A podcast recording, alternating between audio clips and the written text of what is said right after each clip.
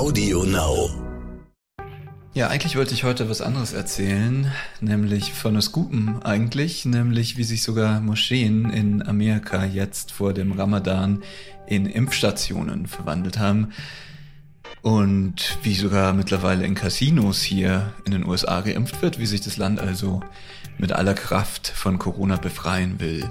Aber dann geschahen am Montag dieser Woche ein paar andere Dinge in Amerika, und zwar in Minneapolis im mittleren Westen in Minnesota. Ein weiterer Schwarzer ist durch eine Kugel aus der Pistole eines Polizisten gestorben. Und das ist ja nun dieselbe Stadt, in der gerade der Prozess aller Prozesse stattfindet, nämlich über den Tod von George Floyd. In dem Prozess habe ich heute mal reingehört und in die Befragung eines Mediziners genauer gesagt, über die Frage, woran starb dieser Mann denn nun? Und das schon mal vorweg, man wird zunehmend ja, fassungslos, wenn man sich das einmal richtig und in aller Länge ausführlich anhört. Willkommen zu Inside America. Mein Name ist Raphael Geiger.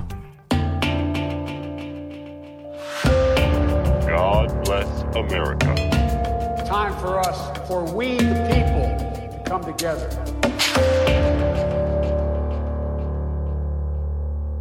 So, Dr. Rich, then, taking into account um, all of the evidence that you reviewed, uh, do you have an opinion to a reasonable degree of medical certainty as to whether Mr. Floyd's death was preventable? Uh, yes, I do. Would you tell us what that opinion is? Yes, I believe that Mr. George Floyd's death was absolutely preventable. Ja, damit geht's los. Sein Tod war absolut vermeidbar. Das sagt Jonathan Rich, Kardiologe in Minneapolis. Der wird gerade befragt vom Ankläger in dem Verfahren dem Anwalt Jerry Blackwell. Der ist eigentlich selbst Anwalt, der für große Unternehmen arbeitet, aber diesen Fall, den Fall George Floyd, den hat er pro bono übernommen. Blackwell, der ist bekannt dafür, hieß es, dass er komplizierte Fragen einfach runterbrechen kann, also so, dass sie jeder versteht. Jeder, das heißt vor allem die Frauen und Männer in der Jury natürlich, die am Ende ja über schuldig oder nicht schuldig entscheiden müssen. Ja, und Blackwell, der Ankläger, der fragt den Arzt Rich nun, was George Floyds Leben hätte retten können. Well, the first, uh, of course, was to not subject him to that initial, uh, that initial um, prone restraint um, uh, positioning that he was subjected to. I mean, that is first and foremost. So if that was not the case, I don't think he would have died. Die Position, sagt Rich, wenn er nicht unter dem Knie des Polizisten gelegen hätte, dann wäre er nicht gestorben. Und In addition to not putting him in that position in the first place, when there were signs that he was worsening, um, repositioning him, I think very likely would have also saved his life. Ja, ganz einfach, ihn umzudrehen, als Floyd um sein Leben bettelte. Ja, auch das, diese einfache Maßnahme hätte George Floyd gerettet. So ein Gerichtssaal, das ist ja ein extrem und irgendwie seltsam kühler Raum. Als ich zum ersten Mal den angeklagten Polizisten sah dort im Gericht, dachte ich, das wäre ein Anwalt.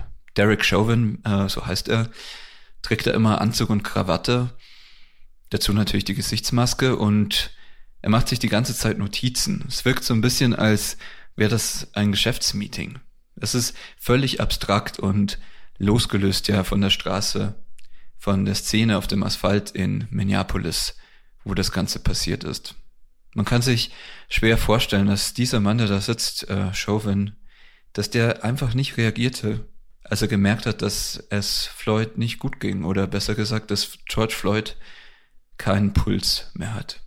Dr. Rich, der Arzt, der sagt das. Er hat sich natürlich auch das Video angesehen, diese, diese furchtbaren acht Minuten und 46 Sekunden, glaube ich. Und er hat einen der anderen drei Polizisten, die mit Derek Chauvin vor Ort waren, sagen hören, der hat keinen Puls mehr. Well, just prior to that point, um, I heard one of the officers actually ask, uh, actually on two occasions, um, if Mr. Floyd should be turned on to his side. Uh, and the response was, no, just leave him. No, just leave him. Lass ihn nur. Lass ihn nur sterben. Ja. Jerry Blackwell, der Ankläger, hat in dem Gerichtssaal heute etwas sehr Geschicktes gemacht, finde ich. Er ist mit dem Zeugen, dem Kardiologen Rich, Punkt für Punkt durchgegangen, wie oft Floyd hätte überleben können, wie oft er nicht hätte sterben müssen. Wenn man ihn schlicht in einen Polizeiwagen gesetzt hätte, statt ihn da auf dem Teer unter Derek Chauvins Knie zu fixieren, ja, dann hätte er überlebt. Wenn man einen Krankenwagen gerufen hätte, ja, dann wäre er am Leben. Wenn man ihn schlicht und ergreifend hätte atmen lassen, dann würde George Floyd heute noch leben. And once the officer announced that he did not have a pulse anymore, I think he actually said he does not have one, was the exact words. At that point, the immediate response would then be to not only relieve him of the restraint, but at that point, now you've got to start CPR. You've got to start immediate chest compressions because we know that if you can get to a patient right away, even when they've lost their pulse, even when they've gone into a cardiopulmonary arrest, there is a significant opportunity to save a life. Dr. Rich sagt jetzt das Wort Patient, Patient. Und das fand ich spannend, denn für ihn, den Arzt, ist der, der da am Boden liegt, ja kein Querulant oder potenzieller Verdächtiger oder was auch immer. Er ist schon längst ein Patient, also einer, der Hilfe braucht. Man hätte spätestens als Derek Chauvins Kollege sagte, der hat keinen Puls mehr, man hätte spätestens da eine Herzdruckmassage machen müssen, sagt Dr. Rich. Sei doch klar, man wisse es doch. Je schneller man zu einem Patienten kommt, desto besser. Und die Polizisten standen ja um George Floyd herum. Sie hätten sofort damit anfangen können. Dr. Rich sagt, selbst wenn er keinen Puls mehr gehabt hat an diesem Punkt, selbst wenn man jetzt die Herzdruckmassage begonnen hätte, dann hätte George Floyd noch überleben können. Danach sanken seine Überlebenschancen um 10 bis 15 Prozent pro Minute. Worum geht es da in dem Prozess? Es geht darum, welches Urteil Derek Chauvin bekommt. Hat er allein mit seinem Knie George Floyd getötet? Oder gab es, wie Derek Chauvins Verteidiger zu erklären versucht, irgendwelche anderen Gründe, Herzerkrankungen, die Drogenvergangenheit von George Floyd, was auch immer. Dr. Richard ist heute ganz klar gemacht. Ja, Derek Chauvin hat George Floyd allein mit seinem Knie getötet. Egal, ob Floyd mal Drogen genommen hat früher. An diesem Tag, an seinem Todestag, war es allein das Knie von Derek Chauvin, das ihm zum Verhängnis geworden ist. Daran hängt extrem viel für ja, für das ganze Land, für ganz Amerika. Allein an diesem Urteil. Wenn dieser eine Polizist, Derek Chauvin, sagen wir nicht verurteilt wird oder zu einer Strafe, die vielen im Land nicht hart genug vorkommt, ja dann, das hat mir ein Freund vor ein paar Tagen hier in New York erzählt, dann ist wirklich die Hölle los in den USA. Dann, meinte mein Freund, dann gibt schlimmere Proteste als letztes Jahr. Dann setzen sich alle in Busse und Züge und fahren nach Minneapolis und machen die Stadt dem Erdboden gleich, so sagte er das. Jerry Blackwell, der Ankläger, hat am Montag zumindest geschafft, dass dieses Verfahren nicht mehr ganz so steril war. Der Mann, der da mit Maske sitzt, in Anzug und Schlips, Derek Chauvin, Polizist in Minneapolis, er hat getötet mit seinem Knie allein. Das hat Blackwell mit seinem Zeugen, Dr. Rich, so klar gemacht, dass es jetzt ganz Amerika versteht.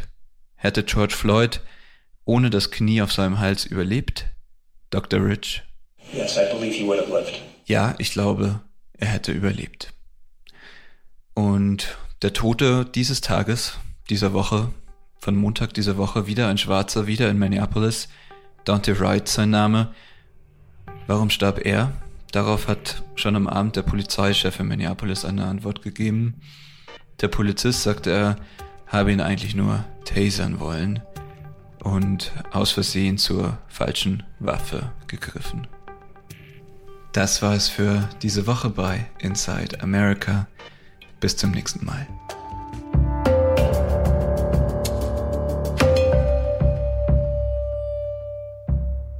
Hallo, ich bin Alexandra Kraft, Wissenschaftsredakteurin beim Stern und Host des neuen Podcasts Sie läuft, er rennt. Beim Sport können die Geschlechter nicht verschiedener sein.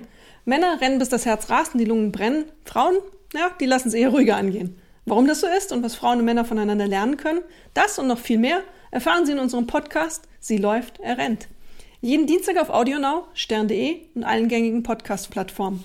Hören Sie rein, fangen Sie an zu laufen. Wir freuen uns auf Sie. Audio Now.